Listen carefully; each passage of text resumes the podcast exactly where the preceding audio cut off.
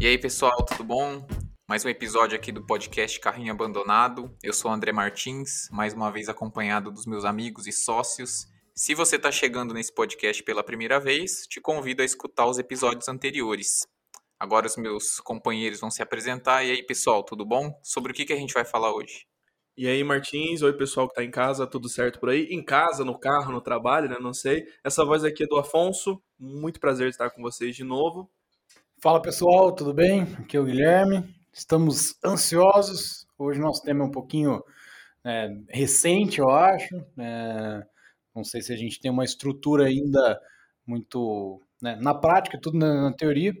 É, hoje a gente vai falar bastante sobre o fim dos dados de terceiros, né? E como que isso vai impactar o e-commerce. Exatamente, é um, é um tópico até certo ponto recente, né? Essa mudança já foi avisada há muito tempo, principalmente pelo Google, né? Só que agora que a gente está começando a ver alguns reflexos, né? Principalmente com a atualização do iOS, né? Mas enfim, o tema de hoje é justamente o que o Guilherme falou, né? O que, que muda, principalmente para um e-commerce, né? Acho que a nossa conversa vai ser bem nichada para esse modelo de negócio com o fim dos dados terceiros, né? Então, primeiro a gente precisa entender o que, que é essa mudança, né? Então, antes da gente falar da mudança dos, dos cookies, dessa da atualização do iOS, a gente não pode deixar de falar de LGPD, né? Que a LGPD é a Lei Geral de Proteção de Dados, onde a ideia é justamente regularizar todo, toda a tratativa né, das empresas com dados pessoais, né? Então, acho que essas mudanças, essas atualizações de iOS, do Google, da Apple, ela vem no sentido de, de começar a se adequar a isso, né? De começar a olhar com mais carinho para isso. Então, na prática, né, o que, que é a, o fim dos cookies, né? O que, que são os cookies, o que, que são os, de, os, os, dados terceiros, né, Guilherme? Você pode fazer uma explicação, Guilherme ou Martins, né? Se alguém quiser falar um pouquinho é, sobre é, os cookies. Antes da gente começar, o Guilherme pontuou bem, esse é um assunto relativamente recente. Esse episódio vai ser um pouco mais introdutório. E já deixamos aí um convite. Futuramente a gente vai trazer nossa sócia Miriam, que sabe com muito mais propriedade explicar esse assunto. Hoje vai ser só um aperitivo do que a gente anda pesquisando e das notícias que estão saindo. Eu vou dar a minha explicação de cookie. Eu gosto de fazer metáforas e analogias que muito eu gosto de fazer metáforas e analogias que nem sempre dão, dão certo, mas eu até por isso o Guilherme depois vai me complementar. Mas basicamente, o cookie é, um, é uma informação que alguns sites guardam quando você acessa ou quando você interage que servem para esses dois braços principais. O primeiro braço é a experiência do usuário e o segundo é, são, são essas máquinas de propaganda, né, de anúncios. Por exemplo, quando você entra no site da Amazon e você vai, faz o seu login, é, compra um produto e no outro dia você lembra de fechar a sua compra e finalizar ela e fazer o pagamento. Essa lembrança quem faz para o seu navegador é o cookie. É, um, é uma dessas desses mecanismos de armazenamento de informação. Da mesma forma, né, até entrando um pouco agora nos cookies de terceiros, por exemplo, se eu tenho um botão num site qualquer de compartilhamento no Facebook. Quando eu clico naquele botão, eu dou essa autorização, né, geralmente já puxo os dados da minha conta do Facebook, aquele tipo de cookie é diferente desse primeiro que eu falei. Então, o Facebook vai começar a interagir com as informações que eu estou fornecendo, e aí essas informações entram num fluxo de inteligência de dados que acho que vai muito além do que a gente conseguiria explicar só na voz, né? Vai, Guilherme, dá, uma, dá agora a sua visão que é, vai complementar muito mais, com certeza. E aí, Guilherme, você consegue agregar mais coisas a essa cara explicação? Falou tudo, acabou o episódio. Ficou muito boa a explicação do Martins, cara. Não acho que a única coisa que a gente pode agregar mais a tudo que ele trouxe é a gente conseguir contextualizar o que são os dados de terceiros, né, e o que, que vem também nos dados de primeiros. Então, uh, o first party data, né, que se você pesquisar no Google você vai achar, uh, basicamente são as informações que você consegue coletar através das suas plataformas. Se você tem um aplicativo, se você tem um e-commerce, um site, é, toda aquela informação que você consegue captar por uma coisa que é sua, né, da sua empresa, da, da, enfim, do seu CNPJ ali, é, é, seu. Então, é um dado primário, né, é, é, o, é o first party data. Quando a gente fala de dados de terceiros, é quando a gente vai fazer, por exemplo, eu acho que o maior exemplo que a gente vai usar hoje é o Facebook. É, você vai fazer um anúncio, tem as segmentações lá. Então, pô, comportamento do Guilherme, o cara gosta de jogar tênis, ele é, engaja com conteúdo de marketing digital, mora em Maringá, tem 28 anos, é, enfim, várias informações que eu, no meu é, conviver com redes sociais, eu vou dando para o Facebook e ele vai agregando. Então, todas essas segmentações, esses tipos de comportamentos que eu falei, são dados de terceiros. É a plataforma do Facebook que pegou essa informação, porque até então estava tudo legalizado, é, e aí o Martins, o Afonso, o Alisson, o Gabriel, quem quiser fazer um anúncio para mim impactar pessoas semelhantes a mim, vão poder fazer. Então você tem uma mega segmentação aí é, muito assertiva. Muito assertiva, você consegue personalizar ali, né, o criativo, o texto, tudo mais, para fazer com que aquela pessoa uh, haja de determinada maneira que você deseja. Quer converter, quer engajar, quer gerar um lead, enfim. E essa, essas mudanças que vão acontecer, aconteceu agora com o iOS, vai acontecer com o Android, o Google, o Google já falou que o Chrome também vai sofrer. É, tudo isso vai impactar nesse sentido. Então, esses dados né, de terceiros eles vão acabar diminuindo cada vez mais as possibilidades de você entender determinados comportamentos.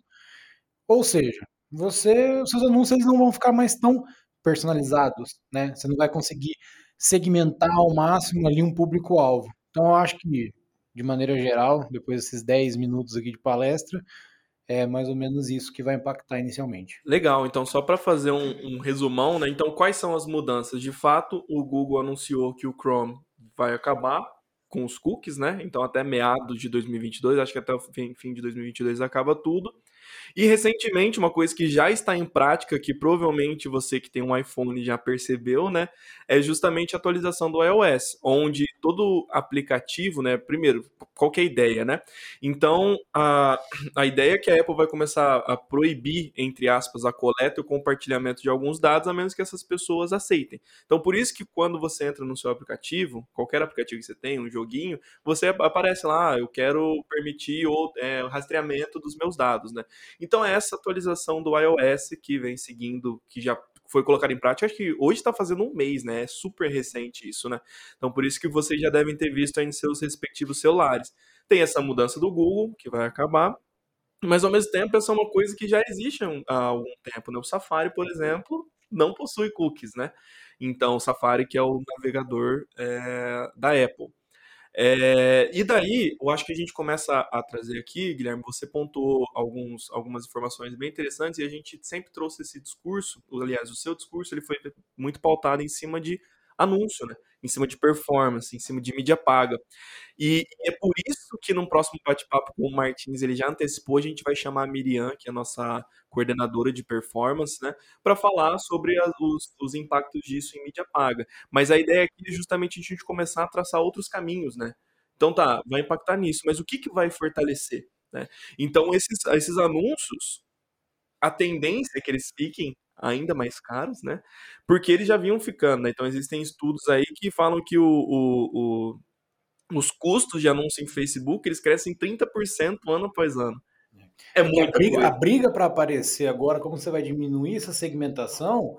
Eu e você, por exemplo, a gente pode ter uma loja semelhante. Eu vendo sapato de é, para trabalho, assim, sapato casual, e você vende chuteira você não vai mais conseguir segmentar assim por, tipo, ah, nível de sapato, ou se o cara quer, é interessado em futebol, não. Você vai. Poder... Se ele segue o Cristiano Ronaldo é, no Facebook. Você vai, vai impactar a pessoa sobre, tipo, ah, calçados. Calçados é chuteira, sapato social, bota, enfim. Então. Existe um cruzamento de dados muito forte hoje, né? Entre vários comportamentos em vários sites diferentes. E a ideia é que diminua um pouco essa, muito, né? Eu, eu, acho que, assim, inicialmente o impacto ele, ele vai ser grande, né? Até a Miriam que a gente estava, ela, ela mandou um comunicado para os nossos clientes. Vai ter um impacto em ROAS, vai ter um impacto em, no investimento, né? No custo, vai ter impacto em tráfego, vai ter impacto em muitas, muitas vertentes. Mas a longo prazo, é, eu, eu acho, eu acredito que essas ferramentas elas vão vão tentar dar uma volta por cima para contornar isso. Né? É um ótimo ponto, Guilherme, porque eu acho que hoje a gente tem muitas, é, muitas dúvidas. Aliás, a gente tem muito mais dúvida do que respostas, né? Então, ainda existem muito mais dúvidas do que, do que respostas. E por faltar um ano e meio numa visão otimista, ainda é, a gente não sabe que tipo de tecnologia vai surgir, né? Então a gente pode acompanhar, já, já conversei com alguns parceiros que, de mídia programática, eles disseram que existem mais de 20 empresas de tecnologia olhando para para criar né, essas novas tecnologias que podem suprir a ausência de um cookies, que é, por exemplo, o ID, né? que é a identificação. Então, hoje é muito obscuro ainda o que vai acontecer. A gente precisa se virar com, com o que o, com essas mudanças, o que essas mudanças vêm acarretando, né? E hoje a maior estratégia que acaba sendo impactada disso é a estratégia de mídia paga, né? Em contrapartida, até entrando num próximo tópico aqui que eu acho muito importante, que eu acho que é onde, onde a gente vai agregar bastante nesse podcast, é o que que ele, o que que esse, essas mudanças ela acaba fortalecendo, né? Que é justamente você construir os seus próprios dados, né? Eu estava lendo um artigo hoje é, e, a, e, a, e a menina escreveu no artigo, né? Agora me esqueci o nome da menina, mas ela fala: construção de marca nunca vai sair de moda, né? Então você construir esses dados próprios é você está construindo a sua marca, você construir o relacionamento com o seu cliente. Né? É, eu, eu, eu acho que as, as empresas acabaram ficando muito mal acostumadas, cara, com, com, com, essa, com os negócios digitais, o marketing, tudo, tudo que cresceu muito nos últimos anos. Para muitas pessoas, você fazer uma campanha de performance é você apertar um, um play no botão lá e, e A máquina aprende tudo. É, e não é, né? Você tem muito contexto por trás. O uso dos dados ele é muito. É, é, com o advento da LGPD, que em agosto começa né, a, agora a sancionar mesmo, é, isso é muito delicado. Eu, eu acho, para quem faz as coisas certas, quem está olhando para tudo isso, com esse cuidado, fazendo é, adaptações na empresa, isso aí vai, vai ser tirado. Não vou falar de letra, não vai ser tão fácil, mas é, consegue passar. Agora, quem trabalha de uma forma amadora, quem. Comprando lista. Comprando lista. É, é, tipo, é, até parece absurdo falar, né? Que é uma, é uma coisa básica, né? Mas acontece muito isso é, vai voltar ao tempo onde você tem que construir marca, você tem que ter um produto que faz sentido, que é uma coisa que... Ser mais criativo, né? Se todo destacar podcast, mais. É, todo podcast a gente fala de produto, marca, construção de, de, de público, de base. É isso. É, eu acho que é o, o segredo do sucesso dos próximos anos é você ter esses pilares bem fortes. Exatamente. E a nação, ela existe por causa disso, né? Até, deixa eu abrir um parênteses aqui para um, um, pequeno jabá, né? É que antes mesmo da, do fim dos cookies, do fim de todas essas mudanças, a gente entendia que os custos em investimento em mídia, como eu já falei, trouxe alguns dados, eles vão crescer ano a ano, ano, a ano justamente porque é óbvio, né? É um esquema de leilão. Mais players entrando, mais concorrência, mais pessoas brigando pelas mesmas palavras-chave, enfim. E daí os custos eles tendem a aumentar. Então, justamente essa ideia, que é o que a metodologia inbound traz, né? Da gente construir público, da gente captar lead, da gente focar em relacionamento para depois converter essas pessoas, faz com que a gente tenha uma sustentabilidade na operação, né? E quem começou lá atrás, hoje talvez sinta uma, uma pequena um pequeno impacto, né? Claro que vai sentir um, um, um impacto legal, mas ele já tem muitos dados próprios, né? Então, para o e-commerce é bem legal, porque a resposta, até falando que você comentou, Guilherme, da gente tá mal, das empresas estarem mal acostumadas, né? Ah, coloquei, investi lá e beleza. A resposta para o e-commerce há pouco tempo era, ah, preciso faturar mais, o que, que eu faço? Eu invisto mais em mídia que era um mercado ainda inexplorado, né? Mato alto. Então, hoje, infelizmente, não é mais assim, né? Quem começou lá atrás vai, tá, vai, vai sair na vantagem. É, hoje a gente, eu sempre falo, né, quando a gente está aqui com, com um novo projeto e tal, mídia, CRM, é, um bom trabalho em, em, redes sociais tal, tudo isso é arroz com feijão. Para você ter sucesso, você vai ter que fazer isso muito bem, né? Ter um site bom, um, que, que garanta uma conversão legal, que tenha um checkout transparente. Cara, hoje é, é absurdo, né? Existem e-commerce que eu, que eu não consigo nem puxar informação de data layer de página de sucesso. Não, não consigo ver quanto que o cara gastou e, e, puxar isso, em, seja em analytics ou em outro tipo de base. É... E aí você começa a vir com outras, outros canais, outras ferramentas que vão é, agregar, só que é tudo a longo prazo. E aí a questão é, você está disposto? Você tem que estar tá disposto. Você, Hoje você tem você que estar tá disposto, tá disposto né? né? a fazer ações de longo prazo, que é fazer um bom trabalho em geração de conteúdo. Né? Eu acho que a, a palavra do momento agora vai ser essa, gerar conteúdo. Já é há algum tempo, né? Mas não é só gerar conteúdo em rede social ou em blog, é gerar conteúdo em tudo que você está se comunicando com o seu consumidor, né? Grandes marcas fazem isso. Usar de novo o, o case da Avon, que triplicou o faturamento do, do e-commerce deles, apostando numa nova, numa nova frente, indo para um novo tipo de comunicação e gerando conteúdo para aquele público, né?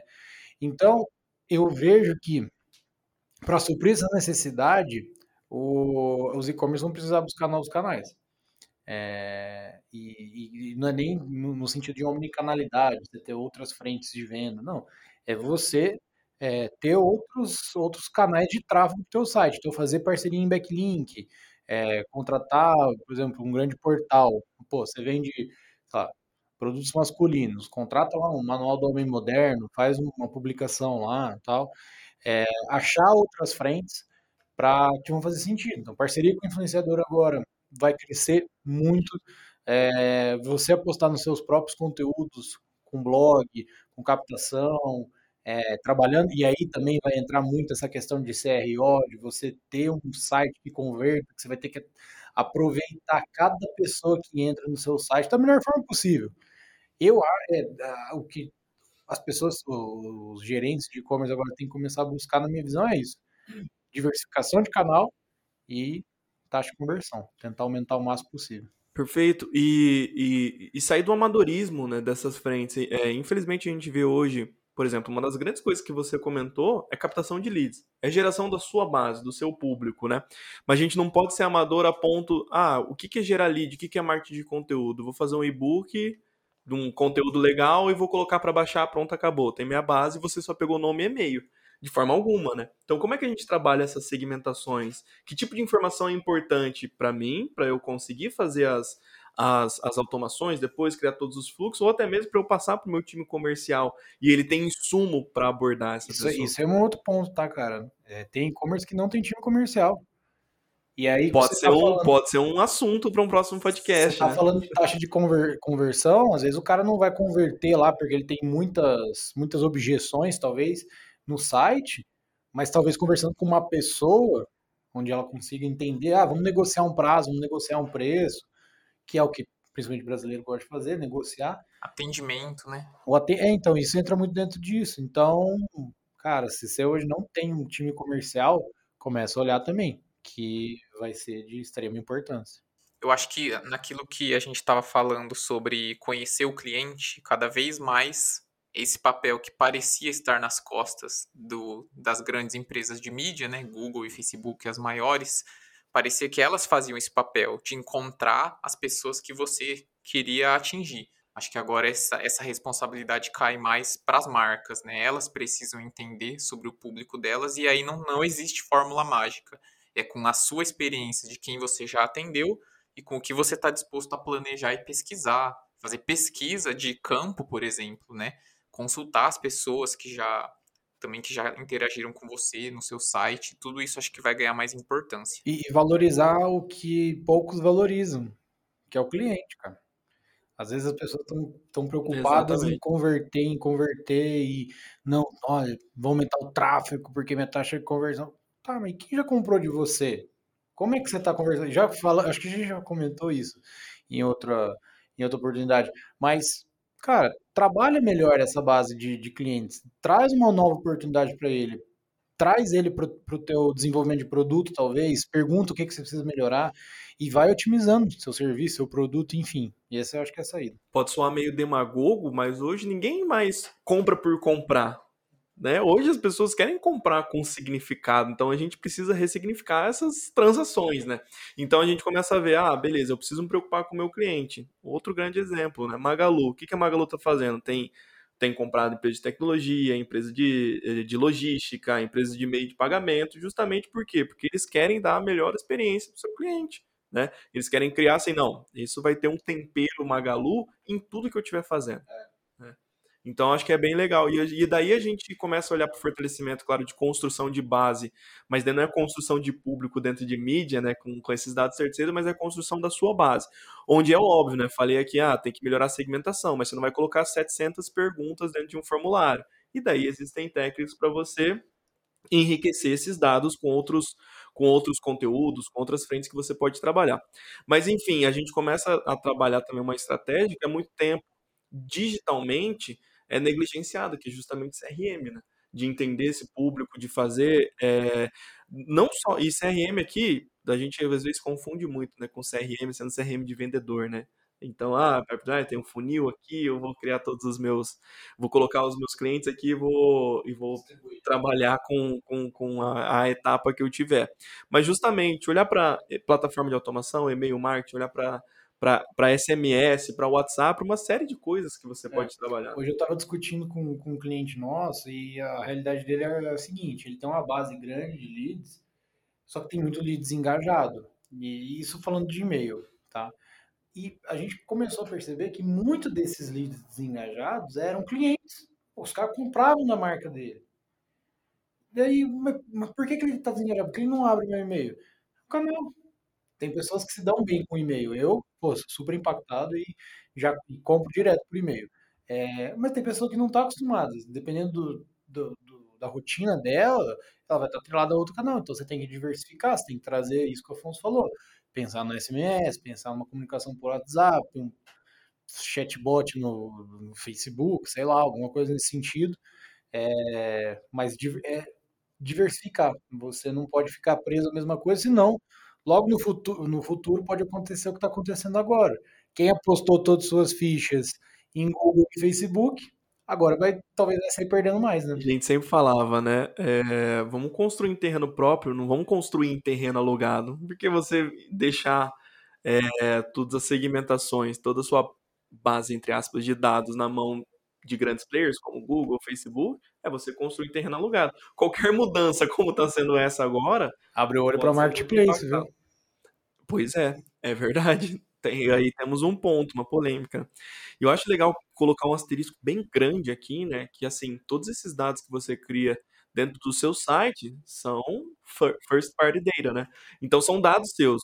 E esses dados, eles podem ser sim reutilizados em campanha de performance. Aí sim você começa a construir público, você começa a construir inteligência com os seus dados, né, com o seu público. E daí você pode reutilizar isso em campanhas de mídia para daí você ter assertividade, né? O, o, que eu tava, o que eu estudei junto com a Miriam lá, posso estar falando é, é, errado, mas aí depois a Miriam vai me corrigir nos, no, nos próximos episódios. É, o Facebook ele vai permitir ali um limite por domínio de oito conversões, né? Então você vai poder escolher apenas oito. Antes era, esse número era ilimitado. Então você conseguia ver o cara que convertia em determinado produto, em determinada, enfim, é, oferta de valor, por exemplo, landing page. Agora você tem que escolher oito para conta toda, você vai rodar com elas, né? Então, tá, tá, bem atrelhado a isso. Você sabendo quem vai converter, é, então tá, consigo trabalhar ali mais as, as listas. Eu não tenho certeza se vai ser tão fácil subir, tá? Mesmo sendo dado seu, é, fazer campanha de lookalike, essa informação não tenho. Mas acho que não vai ser afetada, tende a não ser.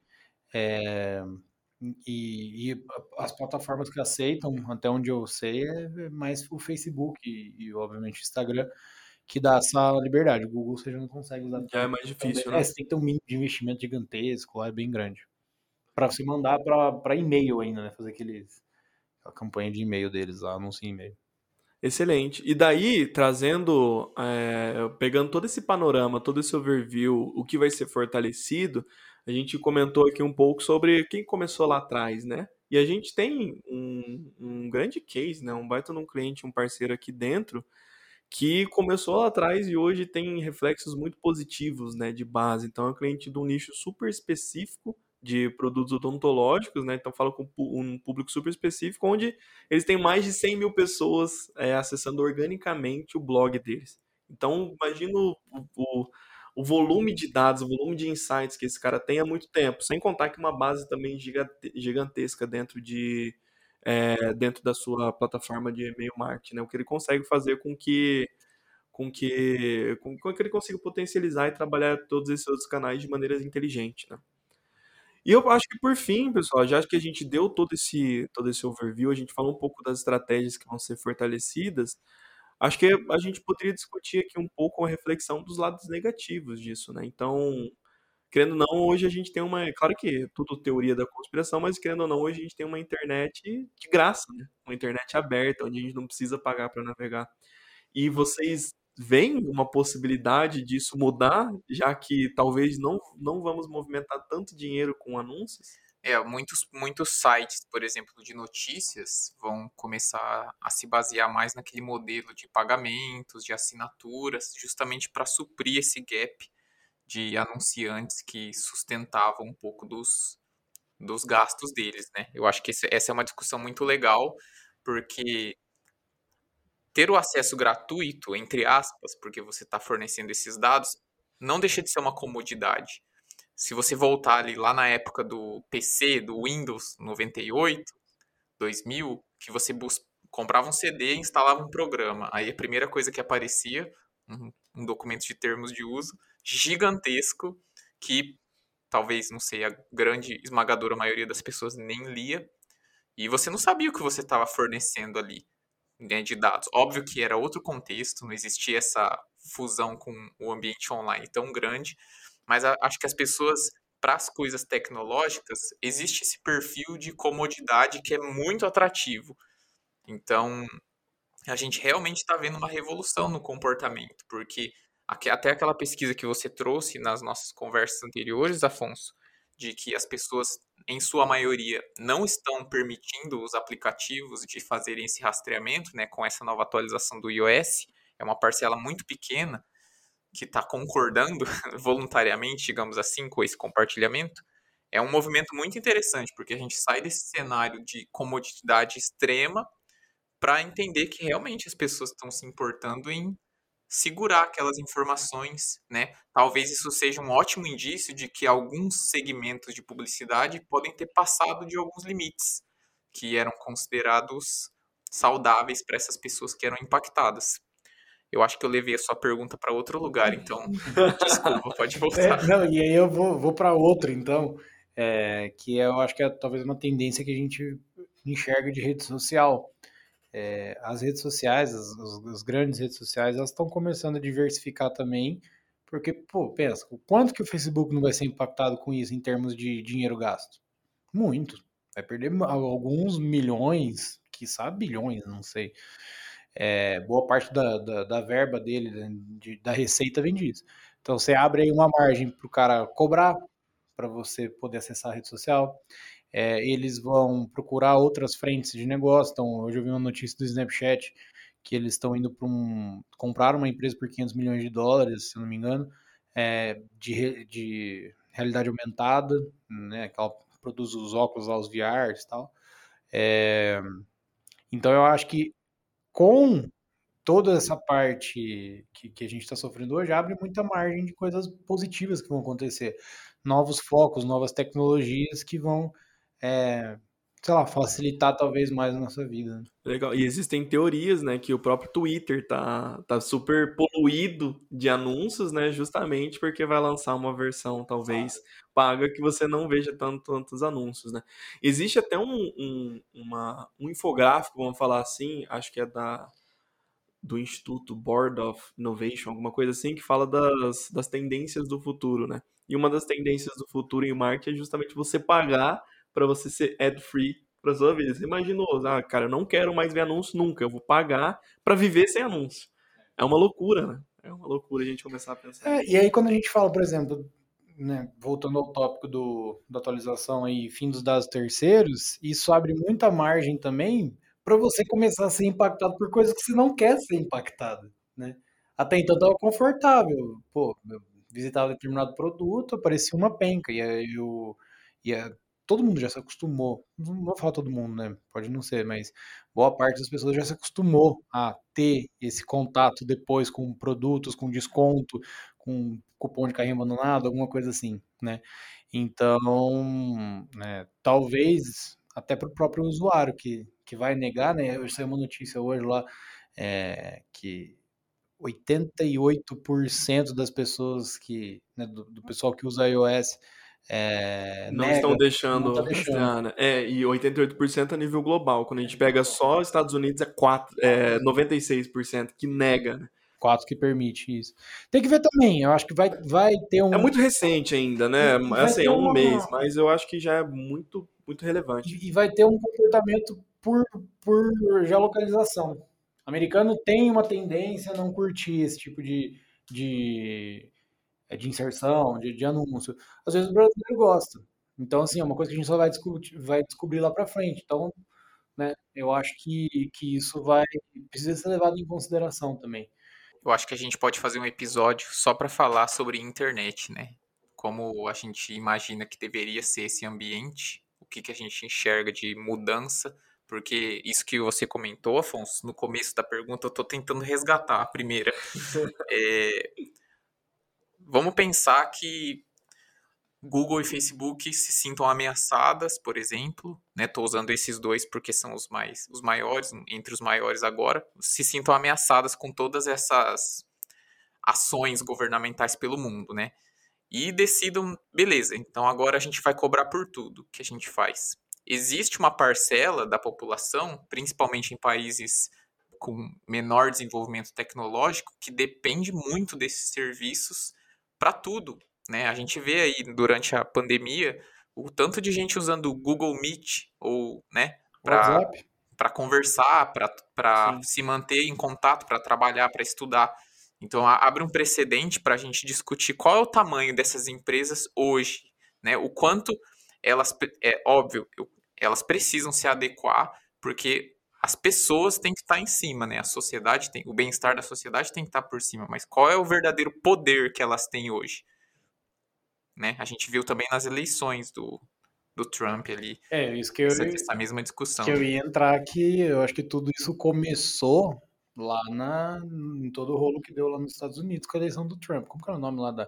É a Cambridge Analytica. Cambridge né? Analytica, isso aí. Então, se vocês puderem assistir, tem um documentário no, no Netflix, não lembro o nome agora, mas é, tá totalmente atrelado a esse evento. Pô, uma rede social conseguir eleger um presidente Será que no Brasil não aconteceu a mesma coisa? Né? Aí a gente entra em outro tema político. Teorias da conspiração. Não, legal. E eu acho que além dessa, desse, falando ainda de lados, entre aspas, negativos ou não, né, dessa parte da internet grátis, da internet aberta, se ela vai continuar sendo ou não, tem toda a parte de personalização, né, porque querendo ou não, tudo que a gente recebe hoje é personalizado de acordo com o que a gente consome, o que a gente vê, então, querendo ou não, a gente acaba vendo uma bolha, né. E agora, como é que vai ser, né? Então, sei lá, às vezes você está assistindo é, vídeo no YouTube de jogos online e existe uma segmentação lá para mostrar um anúncio, sei lá, que é, ah, você tem ejaculação precoce, por quê? Porque é gamer. Então, assim, esse tipo de coisa tem hoje, né? Talvez não tenha lá na frente, mas enfim. É, o que, que vocês acham dessa Você parte? Você foi impactado por anúncio desse, Afonso?